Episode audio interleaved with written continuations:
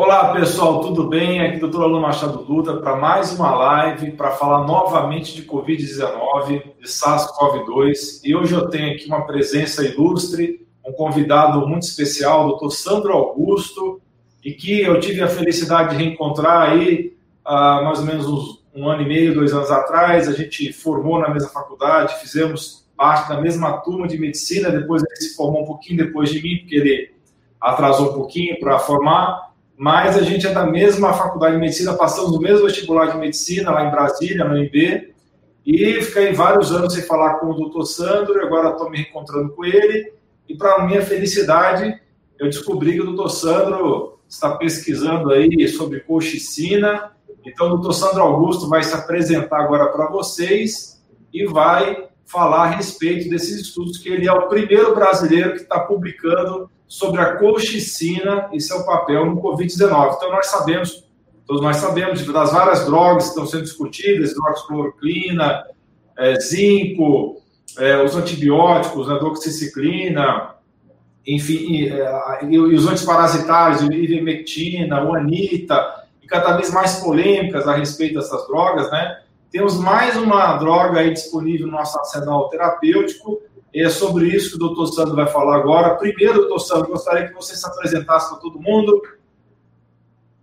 Boa, noite, boa noite a todos, né? É, como o Alan mencionou, né? Eu formei na Universidade de Brasília, eu acho que a Universidade de Brasília teve um papel muito importante na minha formação, na formação do Alan, porque nós convivemos assim com pesquisadores, né? E a gente tinha uma vontade muito grande de, de se espelhar nesses pesquisadores, né? Você imagina né, Alan? Você lembra aí, 92, né, doutor Paulo lá, falando sobre a importância do sono na nossa saúde, né? Você imagina o que é você ouvir isso aí, né, naquela época, né? Então, tipo assim, doutor Carlos Tosta também, um cientista fantástico, falando da importância da imunidade, do sistema endócrino, né? Então, eu fiquei, fui envolvido por esse ambiente de pesquisa, né? Então, assim, de formação, eu sou endocrinologista, e atuo também, né, fui para os Estados Unidos, fiz essa parte de medicina anti-age, medicina é, regenerativa, e a gente faz o quê? Uma medicina funcional, né? Eu mais Alan temos essa, é, uma formação em áreas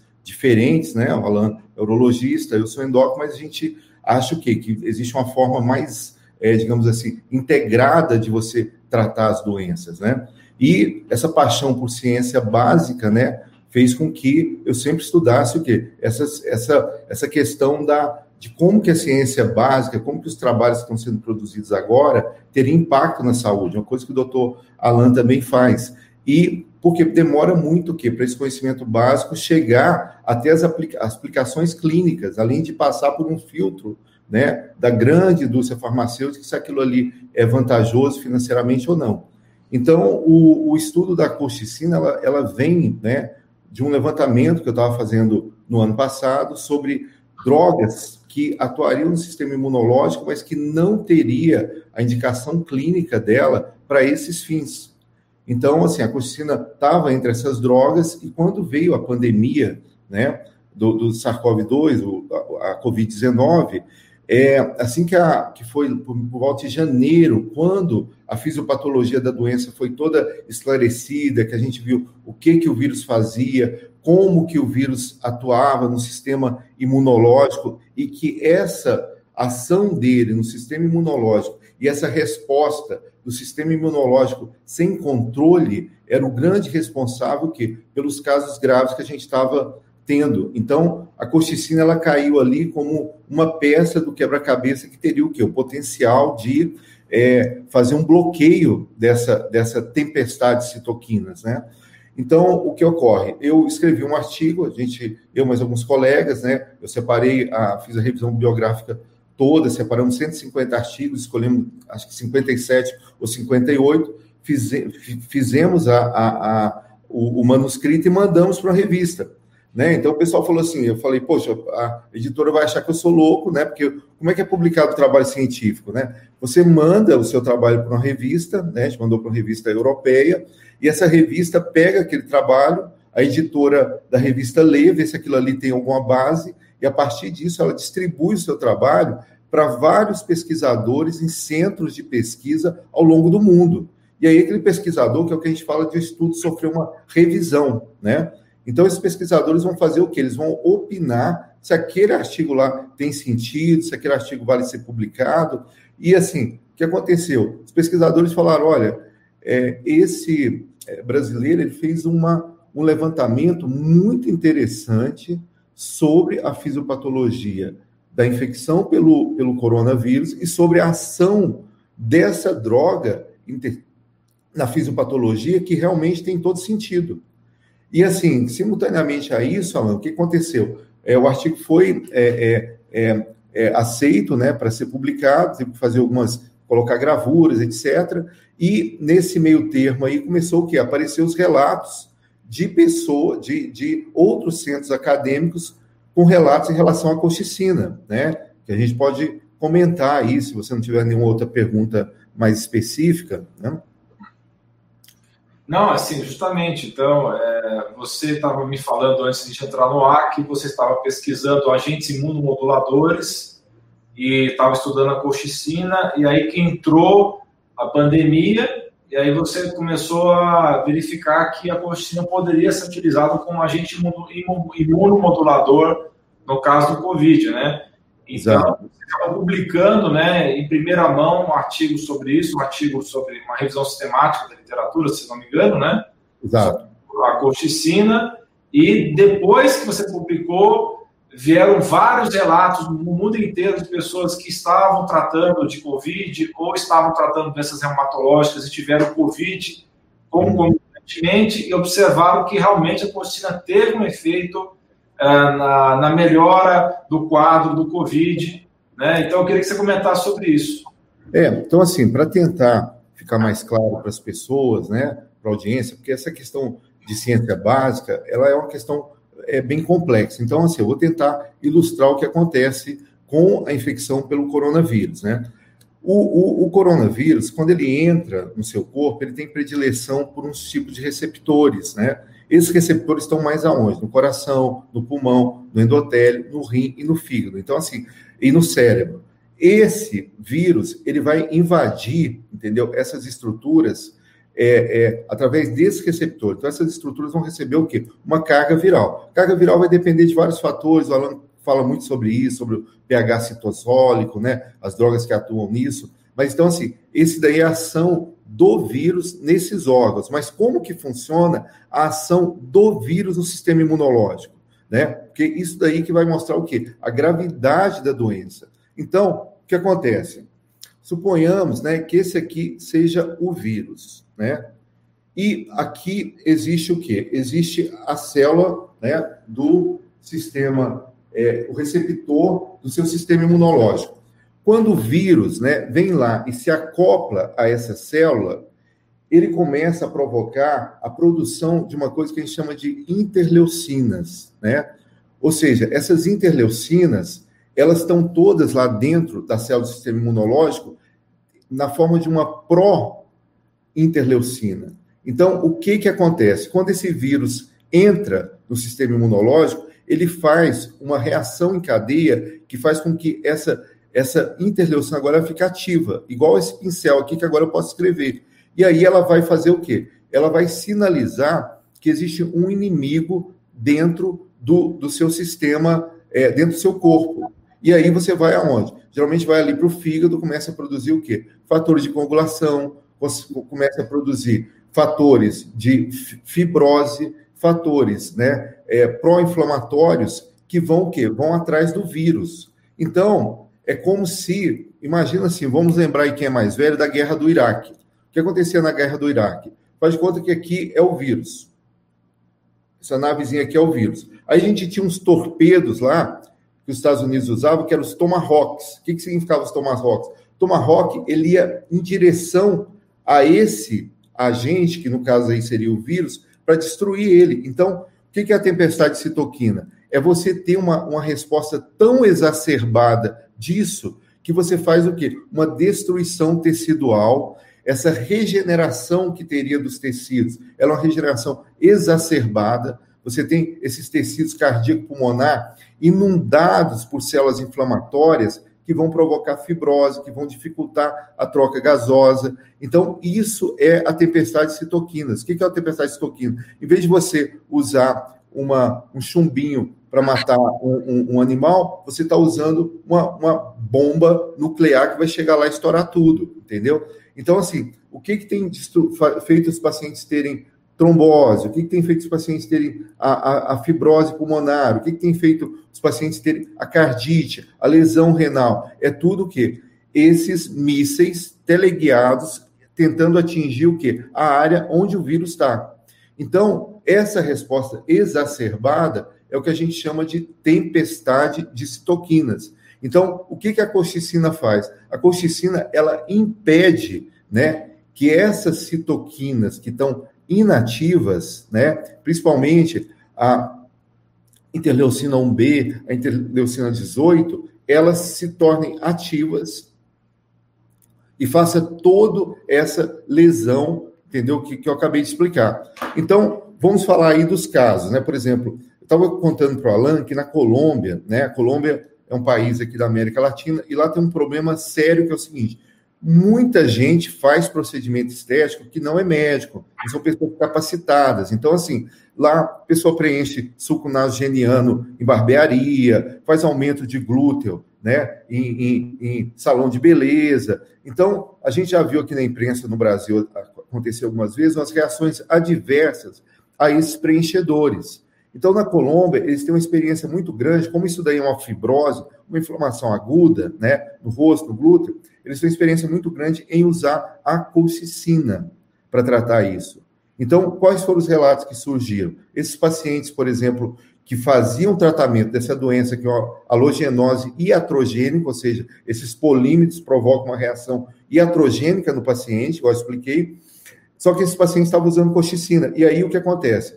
Os eh, pacientes de risco, né, pacientes diabéticos, pacientes obesos, pacientes com esteatose hepática, né, que fizeram esses procedimentos, tiveram essa reação adversa, começaram a tomar colchicina para reduzir esse efeito. E aí eles pegaram o quê? Pegaram infecção pelo coronavírus. O que aconteceu com esses pacientes? Esses pacientes desenvolveram formas leves, né, formas leves. Mas tem um detalhe, que isso aí foi publicado no trabalho. Os contactantes íntimos desses pacientes, né, que não tinham fatores de risco, desenvolveram formas graves e três deles foram a óbito, desses oito pacientes que foram relatados. Ou seja, é, é, quem desenvolveu forma grave, na realidade, não foram os pacientes que tinham fator de risco, foram os pacientes que eram contactantes dele, pegaram a infecção deles ou vice-versa, mas a colchicina teve o quê? Um efeito protetor. Né? Isso daí foi observado também, pacientes transplantados, na, na Lombardia, né, que pegaram infecções graves, e, e os médicos lá fazendo estudo, falou assim, não, vamos tentar a colchicina. E vários pacientes, por exemplo, tiveram redução da interleucina 6, que eles já falaram assim, não, esse paciente realmente vai conduzir para óbito, mas vamos tentar a colchicina aqui. E esses pacientes, o quê? Reduziram a interleucina 6 da noite para o dia, né? Eu estava conversando com, com o Alan, eh, existe hoje nove trials, né, que estão sendo desenvolvidos né, por várias instituições ao redor do mundo com o uso da colchicina. Alguns usando precocemente, outros usando numa fase mais tardia. É, esse estudo, que é um estudo que está acontecendo em Nova York, já de usar numa fase tardia, né, fase 2, 3 ali, 2B, 3, ele é um estudo que foi baseado o quê? Numa síndrome, né, que foi relatado na, na literatura, ano passado é, foi publicado um trabalho sobre isso, que chama Capillary Leaking Syndrome, né? O que, que é isso? Pacientes são pacientes transplantados, né? Pacientes transplantados de coração, pacientes transplantados de medula, né? Que de repente faz o quê? O vaso dele faz um vazamento e ele começa o quê? A fazer uma perda de líquido, de proteína para pulmão, para rim. Então ele faz um quadro de choque e faz um quadro inflamatório agudo. Então tem dois casos relatados, né? Que o, os médicos, por saber esse efeito da colchicina e modular essa tempestade de citoquina, fizeram o quê? Usaram a colchicina nesses pacientes e em 24 horas, né? Esses pacientes o quê? Reverteram o quadro.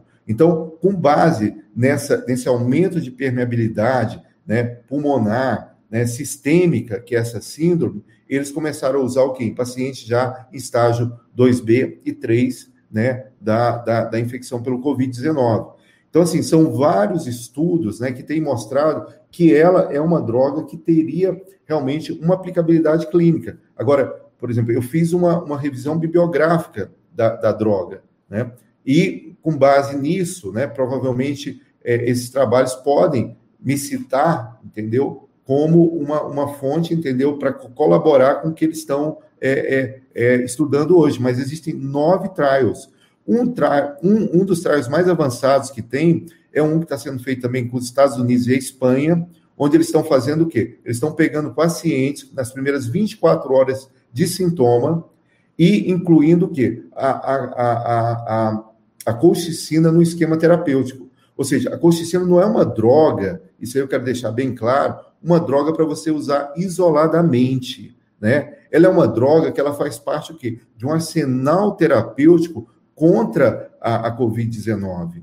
Né? Isso é muito importante ficar claro, porque, por exemplo, a gente tem o doutor Alain aí falando de, de várias drogas que a gente que pesquisa ciência básica, né? a gente veio de uma universidade que, que a gente vivenciava isso muito, né? Então, é, é a gente é, entende muito bem a importância da ciência básica e sabe que existe o quê? Uma, uma rede, entendeu? Que impede que muito desse conhecimento chegue né, ao grande público por causa da indústria farmacêutica, que às vezes não tem interesse.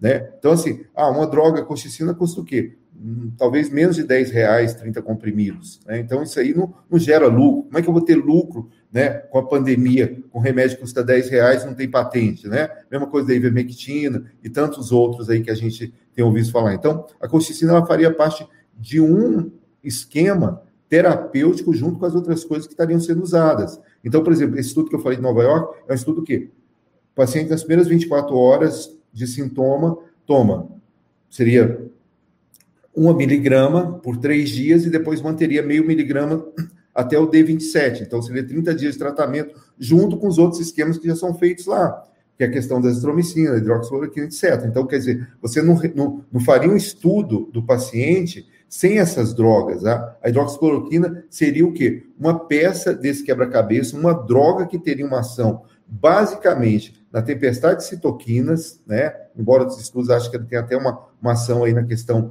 da, da, da infectividade mesmo, mas ela seria o quê? Aquela pecinha que falta no esquema terapêutico para conter a tempestade de citoquinas. Porque todas as drogas que a gente tem falado, né? Por exemplo, se fala vitamina D, a vitamina D reduz realmente essa resposta adaptativa, né? Melhora a nossa resposta inata, né? O, o, o, e as outras drogas, né? A estromicina, a, a, a hidroxicloroquina, cloroquina, a ivermectina tem uma ação imunomoduladora, mas não tão intensa, mas é mais o que? Uma ação contra o vírus, uma ação de, de fragmentar o vírus, né? Isso que a gente tem observado, tá? Perfeito, muito bom. Então, é muito importante o nosso papel aqui de estar informando as pessoas a respeito de, de dessas coisas que dificilmente vão chegar na imprensa, porque a imprensa está muito focada na, na vacinação, né? E no Redesivir, que além de ser uma droga caríssima, é uma droga que tem se mostrado com muitos efeitos colaterais para o Covid-19. Né? E eu queria que você falasse um pouco, Sandro, a respeito, né, a gente estava comentando isso antes de entrar ao vivo, que tem uma carta ao leitor ali de uma revista de reumatologia que é, criticou a, a, a, a fez uma crítica veemente aí a respeito do uso da medicação colchicina para COVID, né? E a gente sabe que essa crítica aí, é, ela tem falhas, né? Eu queria que você falasse a respeito disso, desse autor turco que fez a, essas críticas a respeito da colchicina aí. É, o, o assim, Alan, que uma coisa que eu admiro muito, né? Admiro muito são assim aqueles caras grandes estudiosos, né? Admiro você, né? A gente teve uma formação muito parecida. Eu acho que a faculdade de medicina ela, ela mexe muito assim, da onde você sai, né? Ela constrói muito a sua base.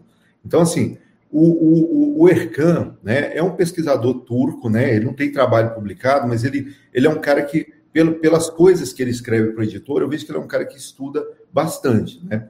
E assim, ele, ele tem minha admiração. Quando meu trabalho ficou pronto, eu mandei para ele, ele não me respondeu ainda, né? Mas o que acontece? O ERCAN, para mim, ele teve uma, um, um, papel fundamental em outra carta que ele escreveu, que foi o quê? Ah, foi publicado aquele estudo falando que os bloqueadores da, do receptor da, angio, angiotensina e os, e, e, e os, os BRAS não tinha nenhum efeito, entendeu? Em piorar a questão da, da, do, do, do desfecho dos pacientes que usam essas medicações, né? E o Arcano foi o primeiro, ele escreveu uma carta para o editor da revista, ele falou assim, olha, vocês estão muito enganados, né? O que o bloqueador faz é reduzir o pH, entendeu, do citosol, e isso vai aumentar a infectividade.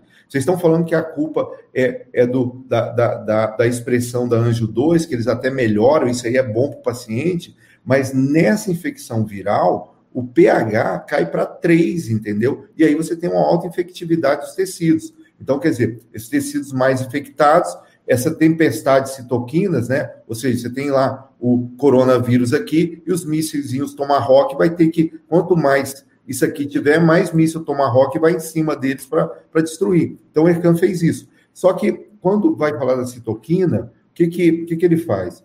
Ele coloca duas situações. Primeiro, ele fala que a, a, a colchicina ela reduziria também o pH citosólico.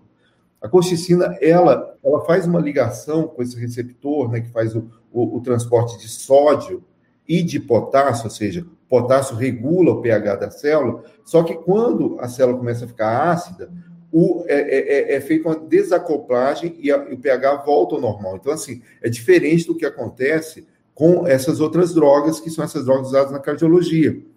A outra coisa do ERCAN foi o seguinte: ele pega um trabalho, Alan, de quando a gente estava na faculdade, né? Tipo assim, no ano final nosso, pega um trabalho de 97, onde só se conhecia interleucina 6, fator de necrose tumoral, ou seja, é, a gente por ver aí, ó, a gente está com, com que, 20 e tantos anos aí, né? Quase 30 anos que, que o, o a gente está com 20, 97 para agora, 23 anos, entendeu? Pega um trabalho de 23 anos atrás, onde essa questão do, do inflamosoma NLRP3, ele não é conhecido, entendeu?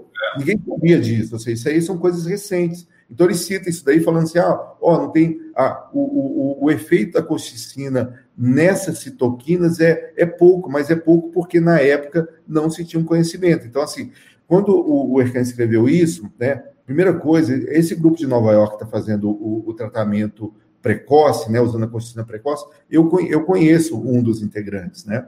Então, eu conversei com ele, né, sobre isso, e ele é, foi da mesma opinião minha, entendeu? O trabalho que ele usou é um trabalho de 97. Se ele usar os trabalhos recentes agora, ele vai ver que realmente ela é usada para vários fins, né? Em relação à fibrose, em relação a, a, a reduzir essa questão inflamatória, ela é uma droga que ela tem um potencial terapêutico. E esses estudos aí, o que acontece? Um trial é onde você vai pegar o quê? Pacientes com, com características similares, né? Você vai dar toda a assistência que a literatura fala que deve ser dada para esses pacientes, só que em um você vai usar essa droga e o outro não. E você vai ver os desfechos. E a gente viu, por exemplo, o estudo grego, porque um dos, do, dos revisores né, do meu trabalho, da minha revisão, ele é, ele faz parte desse do, do estudo é, grego 19. Então, assim, eles no, no, estudo eles mostram o quê? Eles mostram um aspecto só desse toquina, que foi o quê? Em relação a marcadores cardíacos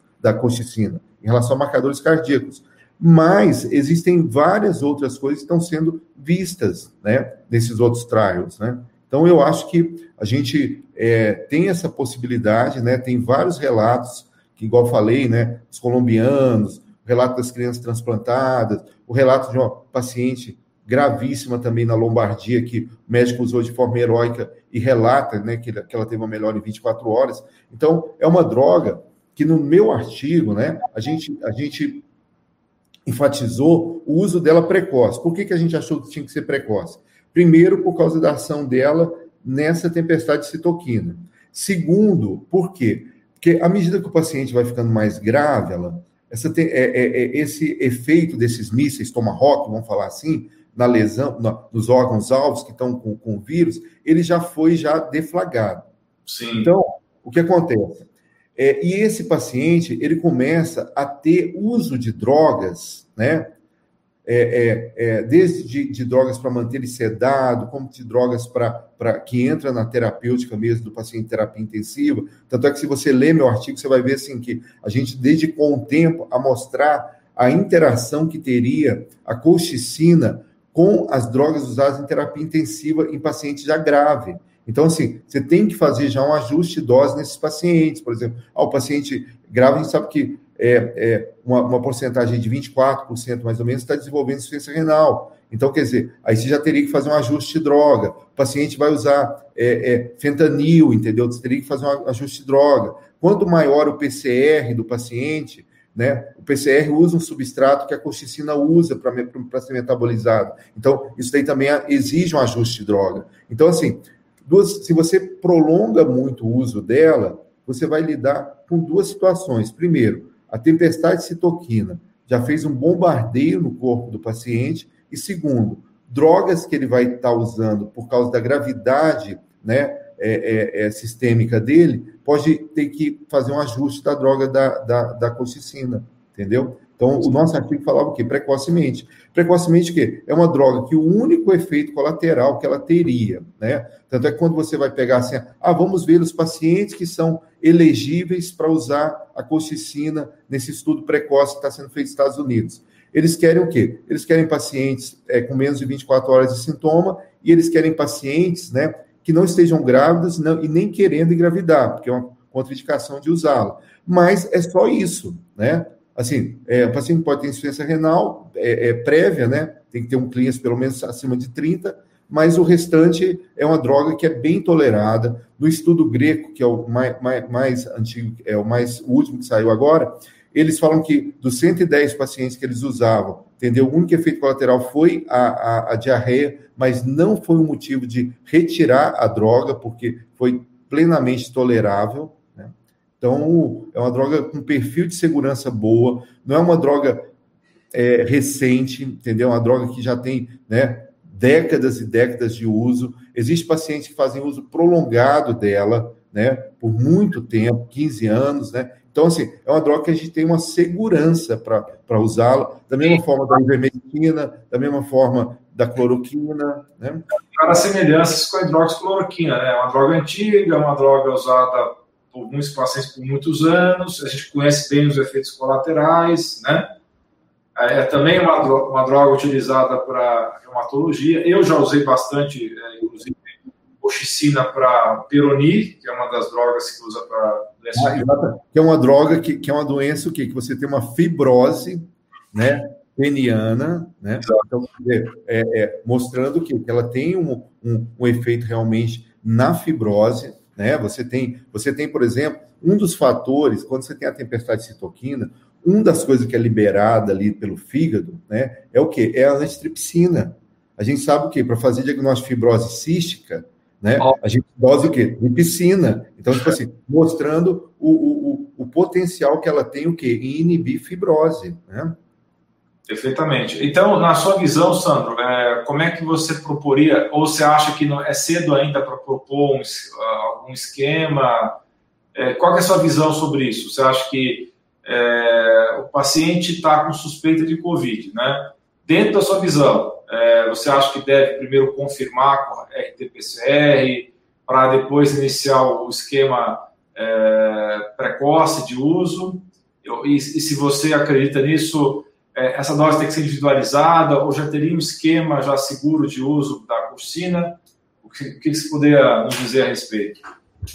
Bom, é, vou basear né, do que foi feito, está sendo feito nesse, nesse trial, né, que tem que, é, que chama Co Corona, chama Co Corona, né, que estão recrutando, recrutaram 6 mil pacientes. Então, o que, que eles fizeram lá?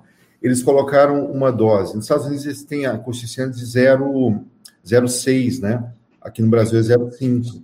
Então, o que fizeram? Eles usaram dois comprimidos, então usaram 1,2 miligramas, e com seis horas eles repetiam metade da dose. E depois Sim. eles mantinham o quê? Essa dose de 0,6 por 14 dias. Teoricamente, é uma dose baixa, sem ah, o paciente sentir sintoma. É só no primeiro dia, que é quando ele vai tomar é, 1,18, tá?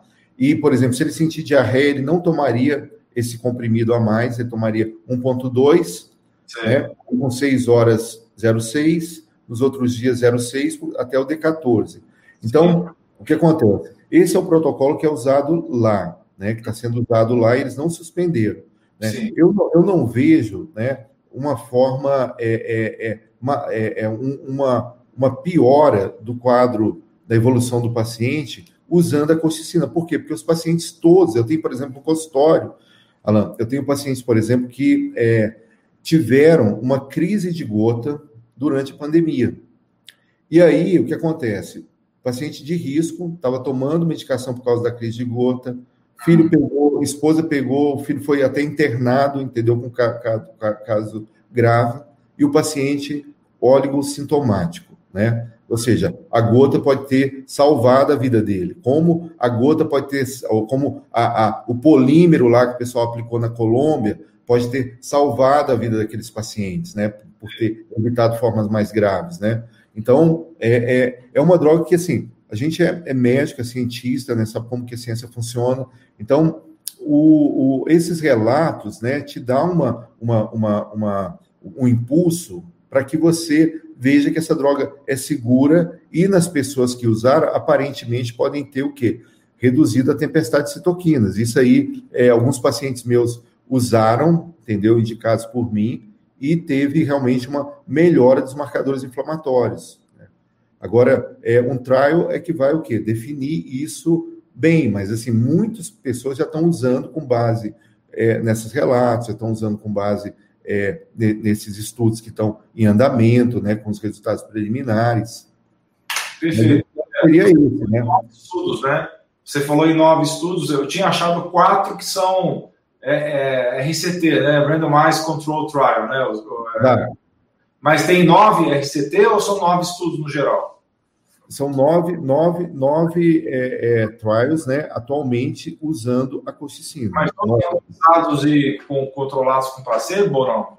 Todos controlados com placebo, todos controlados ah. com placebo. Ah. Entendeu? Todos controlados. Tipo assim, é, é, mantendo, mantendo, mantendo o esquema máximo do que é feito em termos de terapia para todos os pacientes e acrescentando a colchicina, entendeu? Em, é, é, no grupo, que é o, que é o grupo é, é do, do o braço que está usando a droga, né? E o outro braço sem, é, usando o placebo. Tá, mas é duplo cego também, né? Esses nove. Duplo, duplo cego, duplo cego. Todos esses aí são duplo cego. Então tá bom. Vou começar respondendo algumas dúvidas aqui, Sandro. Ah, mas aí, se à medida que você for querendo falar qualquer coisa, fica à vontade também, viu? Tá. A Martina está colocando uma situação aqui que a gente tem que esclarecer que realmente, se a pessoa utiliza uma dose alta da colchicina, ela pode ter efeitos colaterais, mas a dose que o doutor Sandro está falando aqui é uma dose baixa, tá? que dificilmente vai ter uma diarreia terrível, vai ter uma diarreia leve, moderada e vai ser temporária, não é, doutor Sandro?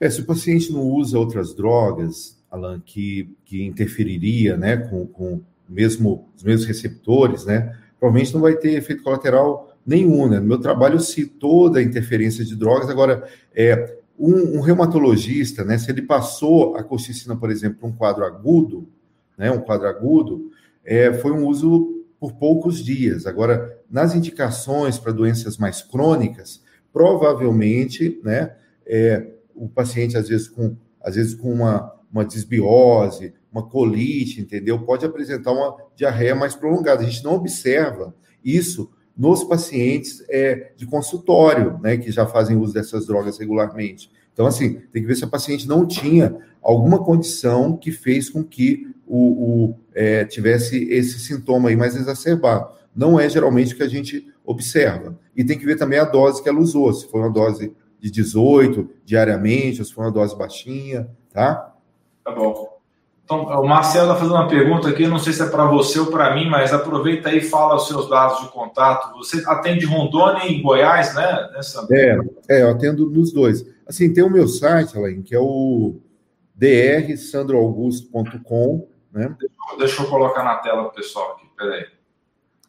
Uh, drsandroaugusto.com É, não tem BR não, né? É drsandroaugusto.com. Não tem BR, não. É, exatamente. Então, né? Se quiser conhecer mais o trabalho do doutor Sandro, ele atua no estado de Goiás e Rondônia. é só entrar nesse link aí. Né? Aí por lá também fica sabendo das suas redes sociais também e também. É, a gente até, Alan, tipo assim, igual assim, a gente estuda muito ciência básica, né? Então, recentemente eu fiz um estudo sobre o quê? Sobre os pilares da longevidade. Né? Hum. Pegamos as áreas aí que tem os longívoros, e assim, não tem canal no YouTube, não sou famoso igual o doutor Alain, mas a gente vai começar lá uma série que é o quê? Os 10 pilares da longevidade, onde a gente vai pegar todos os aspectos que fazem né, algumas regiões do planeta terem mais longívoros e vai discutir esses 10 pilares sempre, é. né? Então, procurar lá. No... Zones lá. Oi? Vai fazer um estudo sobre as Blue Zones. É, vai pegar as Blue Zones e, e mostrar o que, que tem em comum, né? nesse, em todas as blue zones que existe ao redor do planeta Terra e trabalhar esses pilares aí na vida de todo mundo, né? Então, ah, é série vai começar no, no, canal do YouTube. Você coloca lá, doutor Sandro Augusto YouTube, acha, né? Tá? Maravilha, então. Então, vamos, vamos, vamos nos inscrever, então, no site, aliás, no canal do doutor Sandro, então. Muito bem. E para quem quiser é, não sei se a pergunta foi feita para mim ou se foi feita para ele, mas aí, se quiser saber mais a respeito de consulta comigo, eu vou colocar o, telefone na tela aqui também, para quem tiver interesse. Vou deixar um pouquinho na tela aí para quem tiver interesse. Muito bem, vamos para as próximas perguntas aqui. Uh... O pessoal já está falando que está gostando muito das suas explicações aqui, viu? Ah, que bom. Eu tentei ser didático, né? Eu fui professor. Ah, você foi muito didático, você foi muito didático, muito claro. Né? Lógico que você usou alguns termos que são é, não são do domínio das pessoas, mas acho que elas entenderam os, os, os, conceitos básicos. Você foi muito claro nas suas explicações aí, né?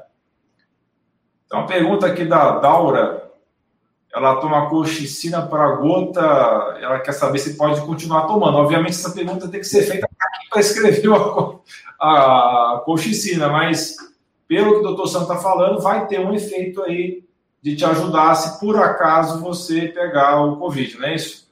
Exatamente, né? Ela tem um efeito protetor aí, né? Você tem uma chance muito grande de dessa tempestade de citoquinas que eu falei, que já é a interação do vírus com o sistema imunológico, não com coração, pulmão, endotélio vascular, cérebro, rim, fígado, né? É uma, é uma, é uma proteção dessa resposta, porque o que vai agravar os pacientes, sempre quando tiver pacientes graves, né, pacientes que estão evoluindo ruim, que estão indo para ventilação mecânica, são pacientes que tiveram essa tempestade de citoquina exacerbada entendeu? Ou seja, a, a, a, a proteção que o sistema imunológico tinha que dar para ele foi acima, muito acima do que ele precisava. Então, na realidade, você teve o quê? Um, uma, uma complicação em função dessa resposta imunológica. O Ben está fazendo um comentário aí. Obrigado pelo seu apoio, Ben. Tá? É importante realmente a gente estar tá dando informações para vocês que sejam úteis e que a gente possa também é, transpor esse véu aí que foi colocado nas mídias, que não permite que as informações corretas e, e pertinentes cheguem até vocês, e só, simplesmente que chegue é só medo, desespero e desesperança. Né? A gente tem que combater isso realmente. Agora, um comentário da Andréia aqui, eu acho que era bom de comentar a respeito. Ela, ela tem essa visão de que a coxina é venenosa e que poderia ser talvez essa causa que é, ela, ela atuaria. Você já explicou que não, né? Agora, você já, também já falou um pouco sobre isso, você vai falar agora mais sobre isso. Um renal crônico tem restrição à colchicina, como ela está tá colocando aqui. É, exatamente, né? Tipo assim, o, o, todos os estudos né, não usa colchicina em paciente com clearance né, menor do que 50. Né? Esse, esse trial que está sendo feito, que é o, o Colcine, né, que também pega é, nos Estados Unidos, eles tiraram os pacientes que estão com clearance menor que 30. Então, não é usado. Eles até usaram, mas, assim, é, é, tem um relato, né, deles pegarem e usar uma dose muito baixa, que é uma dose de 0,3, mas isso daí é, é, é, uma questão do trial, quando, quando sair o resultado disso é que vai, que vai mostrar, mas eles pegaram os pacientes que tinham clearance baixo, usaram 0,3 como dose máxima, ou seja, é um quarto de comprimido, né? Agora, assim, venenosa, ela, ela realmente não é, né? É uma droga que está no, mercado aí há muitos anos, a gente tem a, a, a febre do Mediterrâneo, né, que é uma doença que a gente, graças a Deus, não tem aqui no Brasil, mas os pacientes usam isso de forma crônica, né? Os pacientes, é, é, muitos pacientes que recebem, é, fizeram é, procedimentos, né, que tem pericardite, né, que é uma doença difícil de você é, tratar, controlar, usa essa medicação aí por um período muito prolongado, né? Então, a, a colchicina, a principal é, é, efeito colateral dela é no trato gastrointestinal e é dose dependente. Então, assim, é um efeito só de diarreia, né? Então, é uma droga segura. A colchicina é uma droga segura. Sim, é como qualquer coisa na vida, né? A diferença do remédio do veneno é a dose, sabe disso? Exatamente. Isso é um já de milhares de anos. Então, você obviamente pode chamar ela de venenosa se você estiver usando doses altas, porque ela pode ter efeito deletério nos rins, nos pulmões, se for usada em altas doses, né? Mas não é o caso, porque o... Uma, uma coisa, Alan, que eu, que eu queria mostrar, né, que, tipo assim, o, o, a gente vê, eu tive experiência de, de ficar vendo esses pacientes mais, mais, mais críticos, né, com coronavírus, que a gente observa, assim, se você for realmente ver o que acontece com o sistema imunológico numa infecção, né, você nota o tanto que é importante você atuar no sistema imunológico. Porque, assim, a gente fala assim, ah, o sistema imunológico, o que é o sistema imunológico? O sistema imunológico, ele tem basicamente dois receptores, né, como se fosse duas anteninhas lá. Uma dessas anteninhas, ela vai pegar o quê? Elementos estranhos, né, que estão no seu corpo. Então, pode ser um Covid, pode ser uma bactéria, pode ser um fungo, e vai ter contato lá com aquela anteninha e vai deflagrar toda a ativação da, do sistema imunológico. Mas ele tem também um receptor, Alan, né, que você sabe, mas é mais para sua audiência é, saber, que é um receptor de dano, né, de dano. Então, por exemplo, se você tem um corte, né, aquele corte vai mostrar o quê? Vai jogar na sua circulação tecido seu lesado. Então, aquele receptor do sistema imunológico vai ver, opa, tem tecido lesado meu aqui. Aí ele faz o quê? Ele produz toda uma, uma, umas citoquinas que vão no fígado, vão estimular o quê? Uma, uma produção de substância para ir lá e conter o coágulo, fazer fibroblasto lá para restaurar o tecido. Então, quando a gente fala de Covid, a gente tem o quê? A gente tem um sistema imunológico recebendo estímulo tanto do vírus, quanto da célula que o vírus invadiu e fez lesão. Entendeu? Então, ele também está captando o quê? Ele está captando tanto o patógeno quanto o dano. Então, assim, quanto maior a infecção viral, infectividade, maior é o quê? Maior dano tecidual você vai ter, mais esses receptores de dano do sistema imunológico vai ver que tem célula danificada e vai gerar o quê? As citoquinas para ir lá no fígado e produzir os fatores para ir lá e conter esse dano, tá? Então, assim, por isso que eu falei que a terapia tem que ser uma terapia combinada. Você tem que conter o vírus, porque quanto menos vírus, menos dano no tecido, né? E quanto menos dano, menos esse, esse célula lesada que você teve vai estimular a tempestade. Então, é, você com dois frontes, né? Tá... Exatamente. Dois frontes, ou seja, você tem vírus se multiplicando e você tem tecido sendo lesado. Então, quando você chega no sistema imunológico e você consegue reduzir essa resposta dele, que em pacientes, quais são os pacientes, né? Pacientes que têm situações pró-inflamatórias, tem, tem um fator de risco, Alan, que não foi catalogado. A gente tem muito paciente jovem, né, que não tem fator de risco assim, é, diabetes, não tem uma cardiopatia estabelecida, não é um doente pulmonar obstrutivo crônico. Esses pacientes aí, a gente tem muito paciente jovem que não, se, que não entra nessa estatística e que tem infecção. E, existe um fator de risco que não foi mencionado. Sociedade Europeia, mês passado, divulgou uma nota, que é os pacientes que têm esteatose hepática. Esteatose hepática é uma situação pró-inflamatória, entendeu? Você tem um, um aumento de, de, fatores de coagulação, você tem um aumento de fatores de trombose, tem um aumento de fatores infecciosos. Tanto é que aquele fígado ali, nessa situação inflamatória dele, ele vai evoluir para quê? Para uma cirrose. Por aí você imagina como que está a resposta inflamatória desse paciente. E aí, quando você tem uma infecção por Covid que chega no fígado que já está ali, né, carregado de fatores inflamatórios, essa, essa, é, esse processo pode ser muito exacerbado. Então, assim, muitos pacientes estão esquecendo que é, a mídia, né, os guidelines estão esquecendo que a esteatose hepática é um fator de risco para formas graves, né?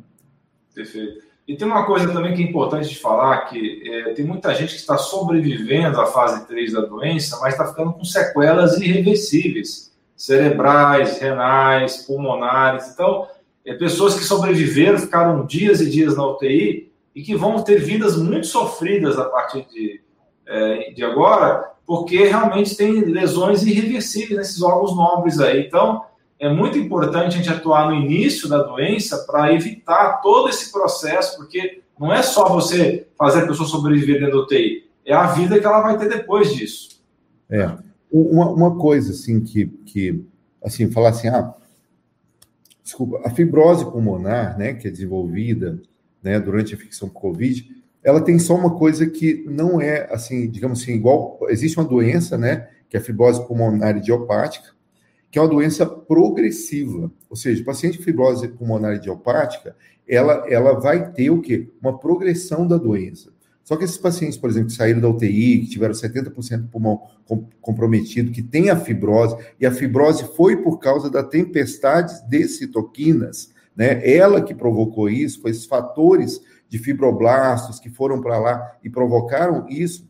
Esse paciente, ele, ele não tem a evolução da doença, entendeu? a doença vai ficar estável, vai ter essa fibrose, né? Pode ter uma melhora, mas ela não vai progredir porque o fator causal foi removido, né? Então, assim, é, é, do, do, di, diante dessas notícias todas ruins, né?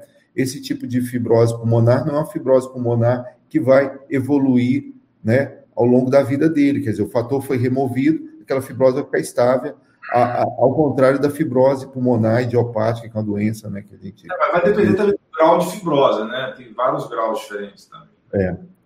Só que ela não evolui porque o fator causal foi retirado, né? Não tem mais infecção. Uh, tem uma pergunta sobre crianças aí. Uh, eu não tenho experiência de usar colchicina em crianças, então eu queria que você respondesse essa aí, Sandro. Ó, o que acontece? A colchicina, quando a gente fez a, a avaliação dela na, na literatura, né? A gente não colocou esse artigo no trabalho, mas geralmente a, a é evitado, inclusive nesse esse, esse trial que tem lá com, com recrutamento de 6 mil pacientes, a gente não usa ela em crianças menores de 5 anos, tá? Então, assim, é uma restrição de, desses trabalhos. E aí a dose, é, a dose teria que ser calculada, né? Teria que olhar, eu não sei a dose de cor realmente para criança, mas para crianças de 5 anos não tem sido usado. Agora, o bom é o quê? Esse, esse sistema imunológico, que a gente chama de de é, adaptativo, ele na criança, ele não é muito bem desenvolvido. Então a criança não faz o quê? Essa tempestade de citoquinas, né? Essa questão também dos receptores, ACE2, ele também não tem tantos receptores na, na criança.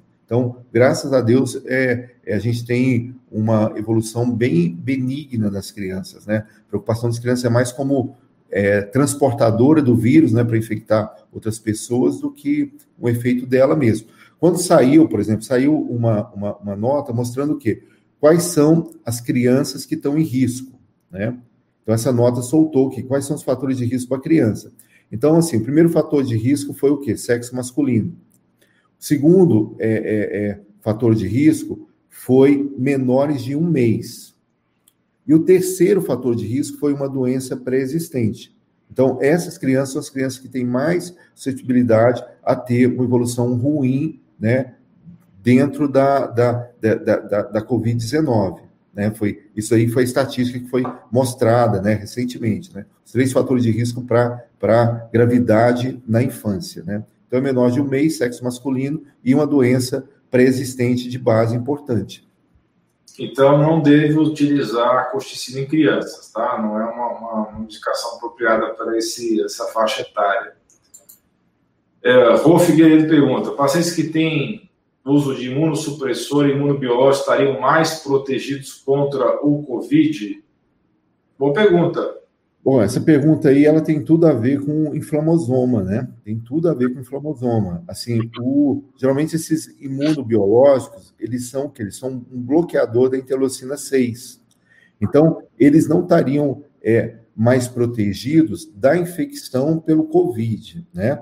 mas eles estariam protegidos da tempestade citoquina, que é o que realmente tem matado os pacientes COVID. Então, é a mesma coisa que a gente comentou aí dos pacientes que usavam colchicina, e eles tinham é, é, fatores de risco grave, eram diabéticos, já tinha idade, entendeu? Esses casos da Colômbia.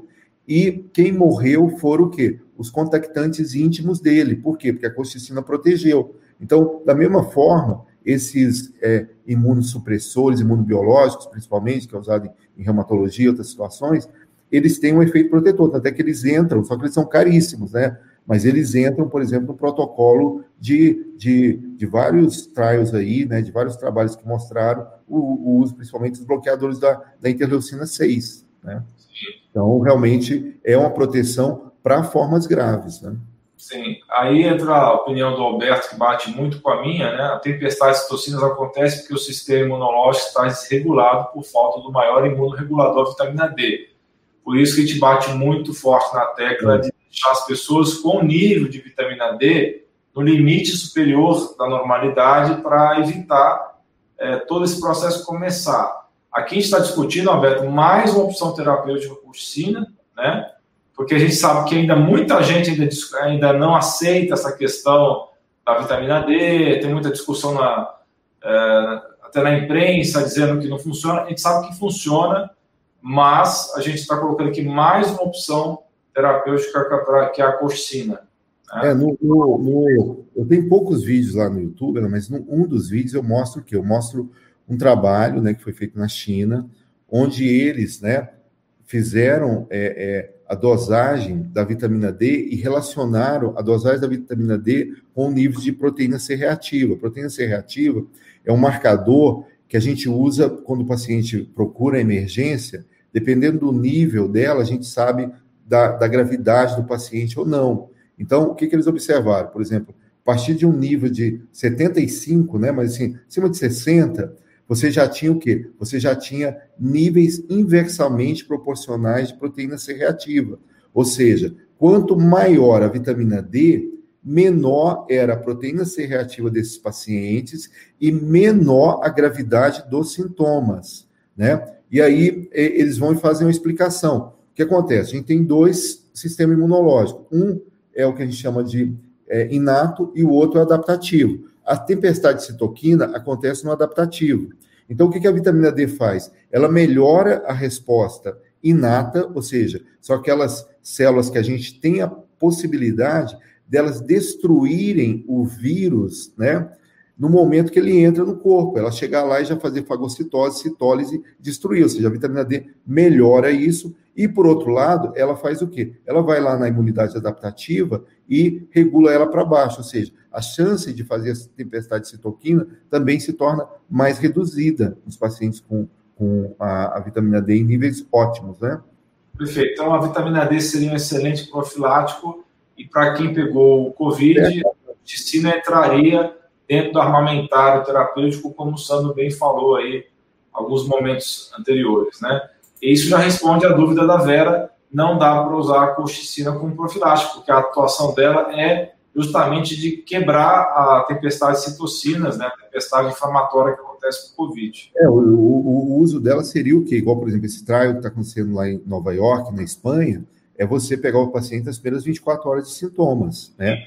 Assim, igual eu falei, uma coisa que eu quero que fique claro é que o tratamento da Covid-19 é uma terapia combinada.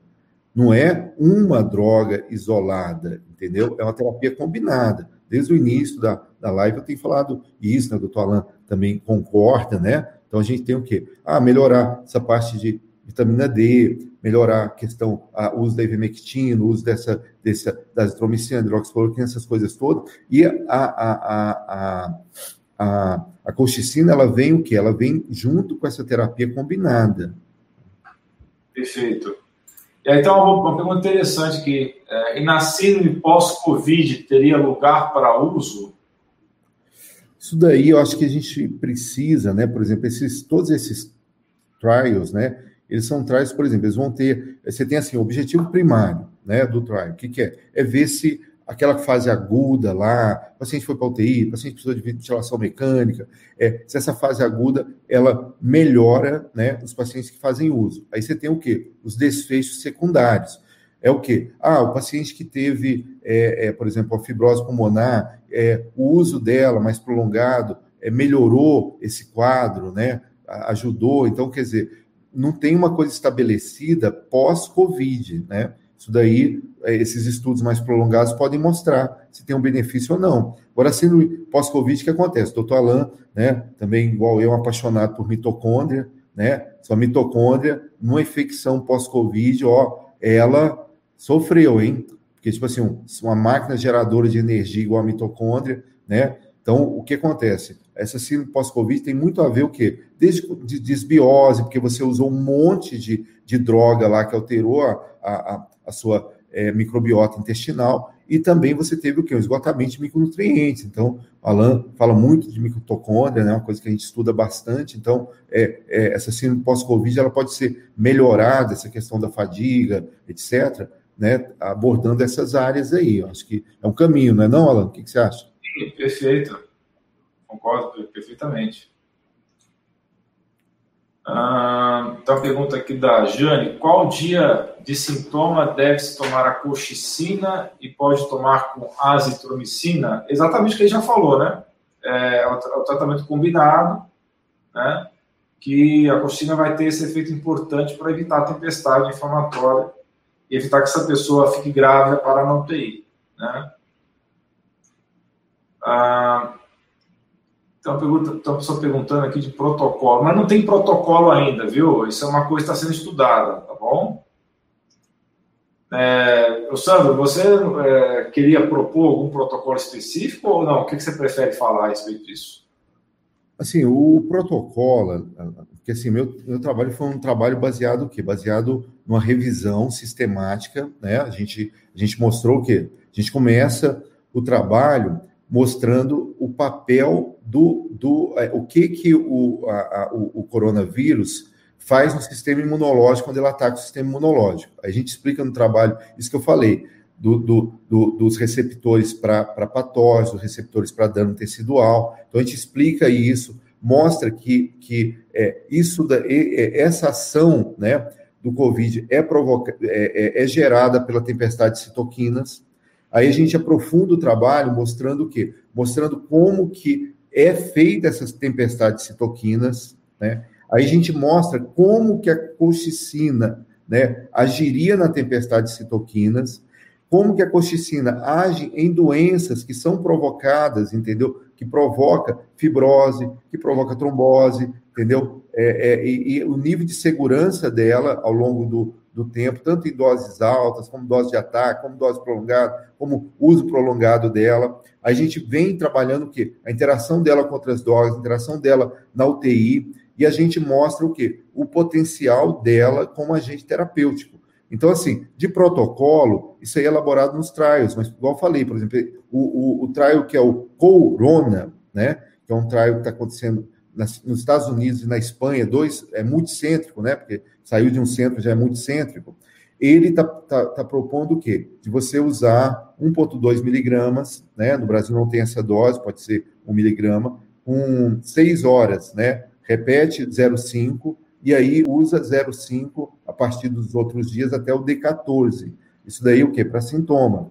Esse esquema terapêutico foi o mesmo esquema terapêutico usado no greco, né? No grego 19, né? Que foi o trabalho que, que foi feito lá, que um dos, revis, um dos autores do greco revisou meu trabalho, né? Foi esse esquema terapêutico que eles usaram. Então, eu não sei se, se o greco copiou do, do, do, de, de, do, do do corona ou vice-versa, porque o grego teve 110 pacientes, né? É mais fácil de você recrutar do que 6 mil, né?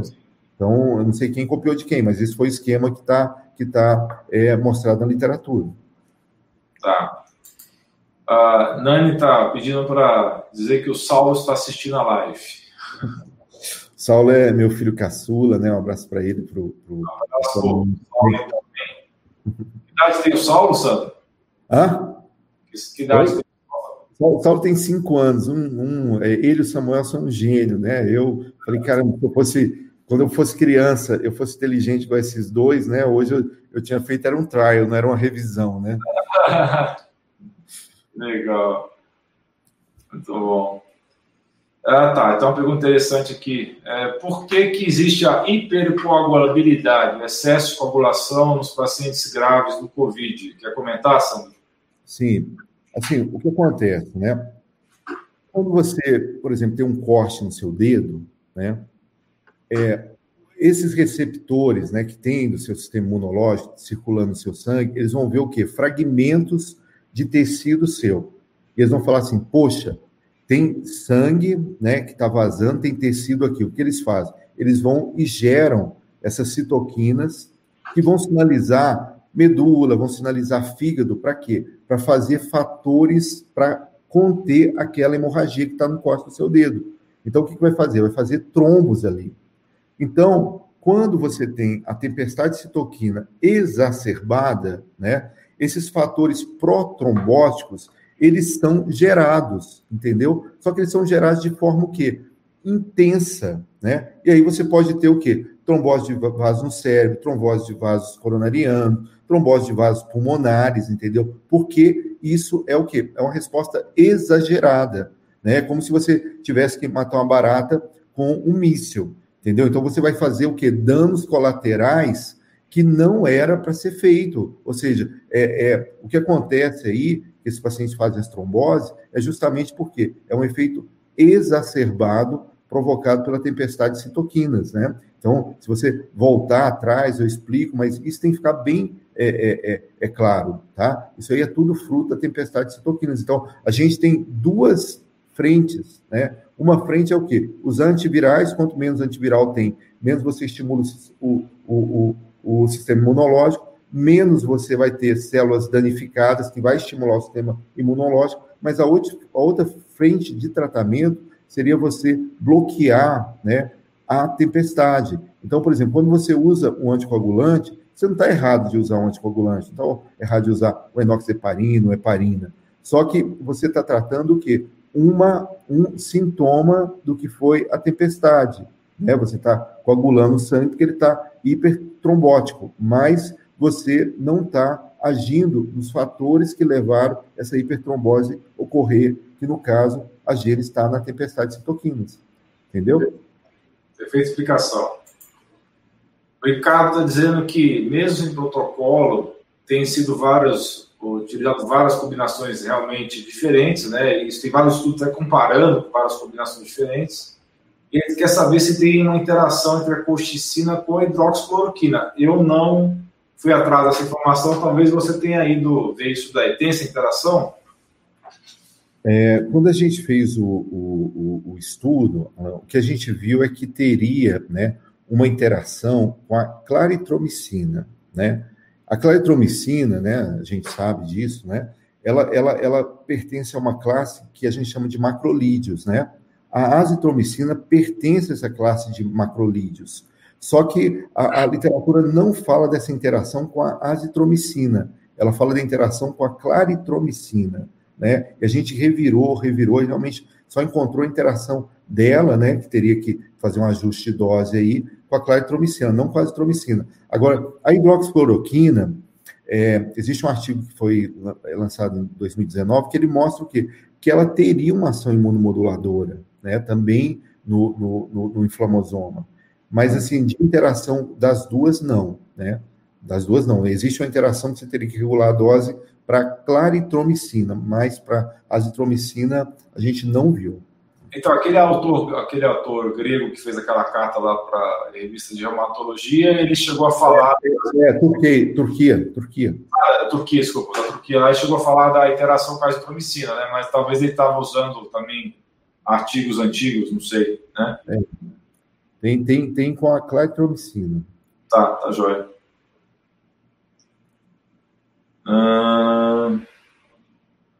Assim, é, embora seja drogas com a mesma classe, né? Então, acho que ele pode ter baseado nisso. Existe relação com a claritromicina, os dois são macrolídeos, né? Só que eles têm um perfil de ação um pouquinho diferente, né?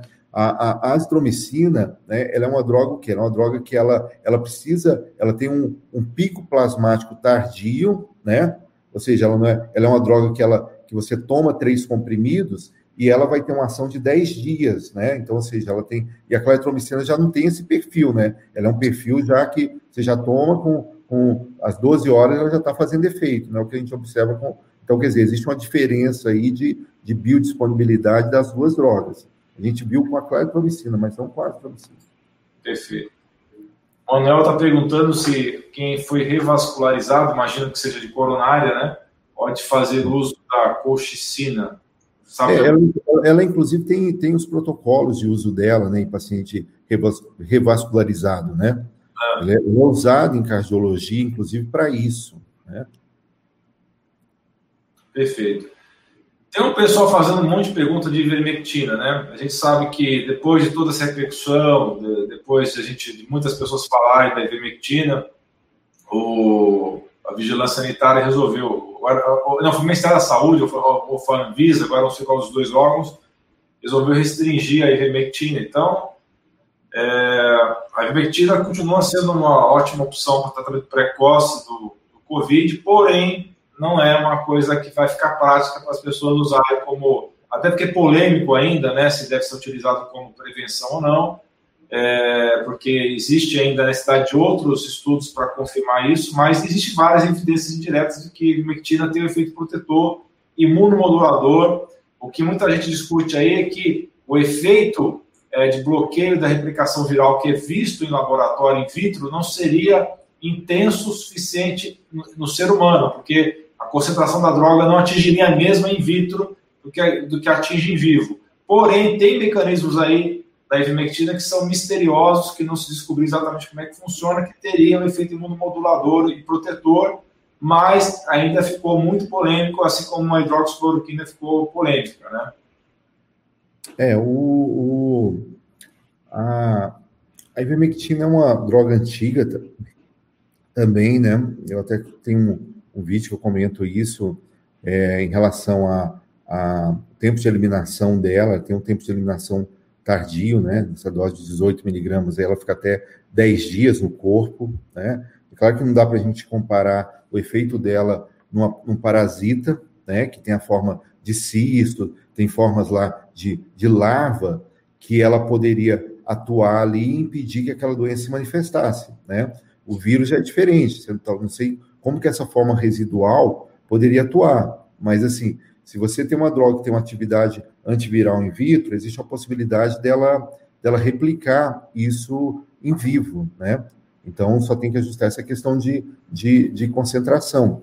É, eu fiz o estudo da, da ivermectina, mas mais para ver o perfil de, de, de, pico da droga, o perfil de tempo que ela demorava para sofrer a eliminação do corpo, né? Então, eu vi lá que até 10 dias, uma dose de 18 miligramas, ela ainda, ela, você começa a tornar ela indetectável, né? É usado na, na filariose na África, só que totalmente diferente, né?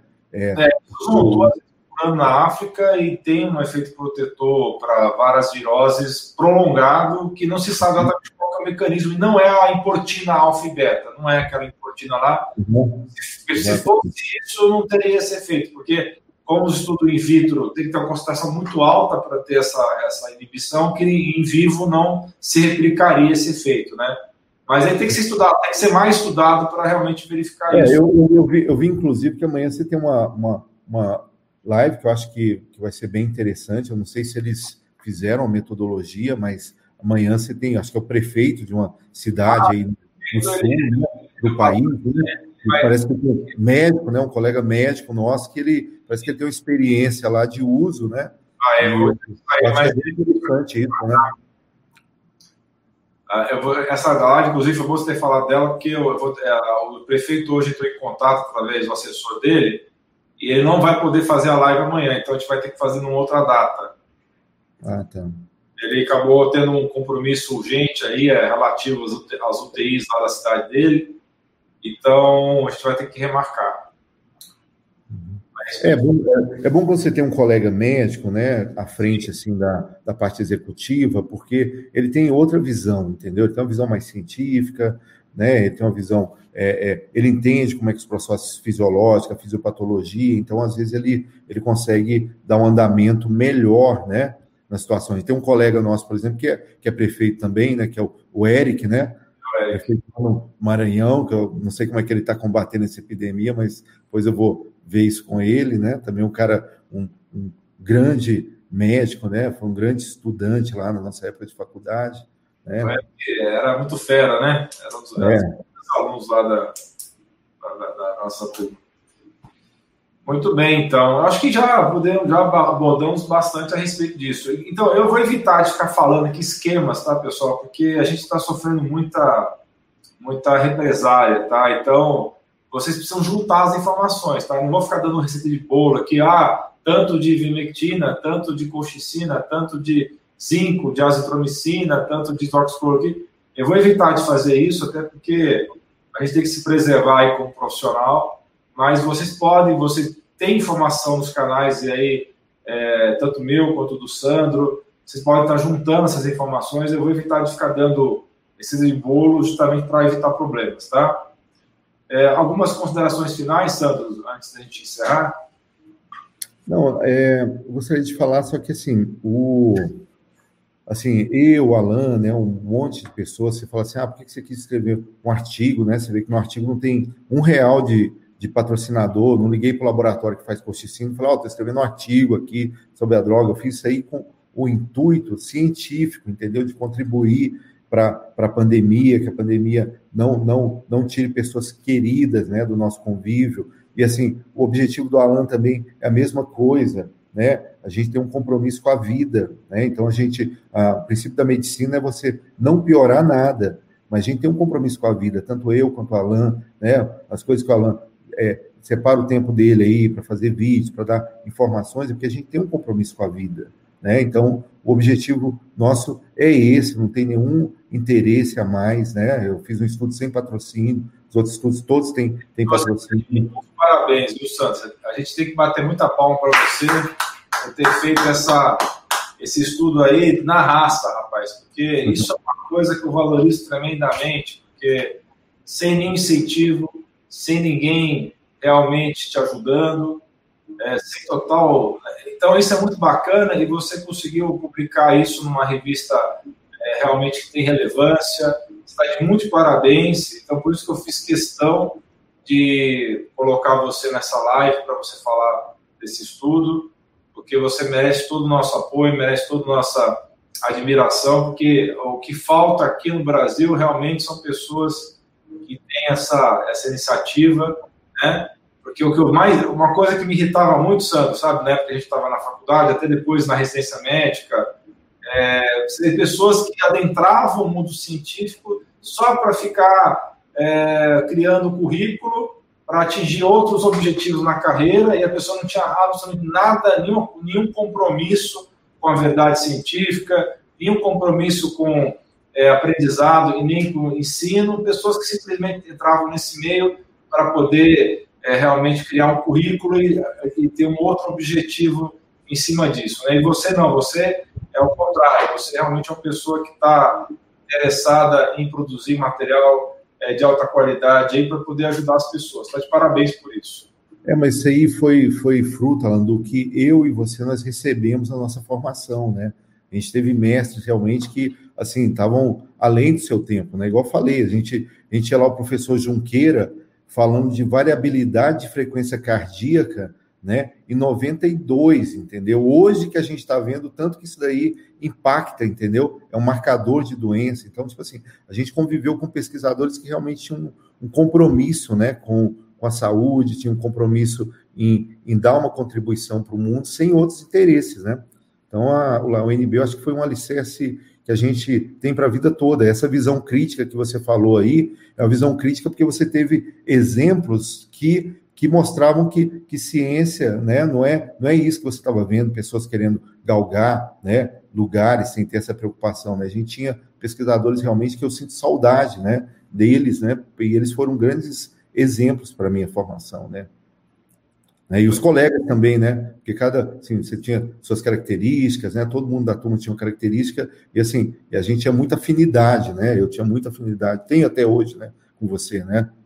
Então, é um prazer ter contribuído aí para a sua audiência, tá? E qualquer coisa estou à disposição, viu? Muito obrigado, viu? E aí você está já previamente convidado, qualquer assunto que você queira abordar aqui, canal, é só avisar, só dar um toque, a gente faz outra live de outro assunto, se você tiver novas informações a respeito da coxina. Estamos aqui com o canal aberto para você, viu, Sam? Tá bom, muito obrigado, Alain. Um abraço, né? Obrigado. Vai aí, vamos nos encontrar aí para falar um pouquinho. A, a, quando terminar a live, fica um pouquinho ainda, tá? tá Pessoal, muito obrigado pela sua audiência, muito obrigado por assistir essa live até o final e vamos continuar trazendo informações de alta qualidade para vocês aqui, é, romper toda essa situação que se colocou aí da imprensa realmente com informações enviesadas que nem sempre correspondem ao interesse público. Então, eu agradeço muito a audiência de vocês e vamos nos falando ao longo aí da semana.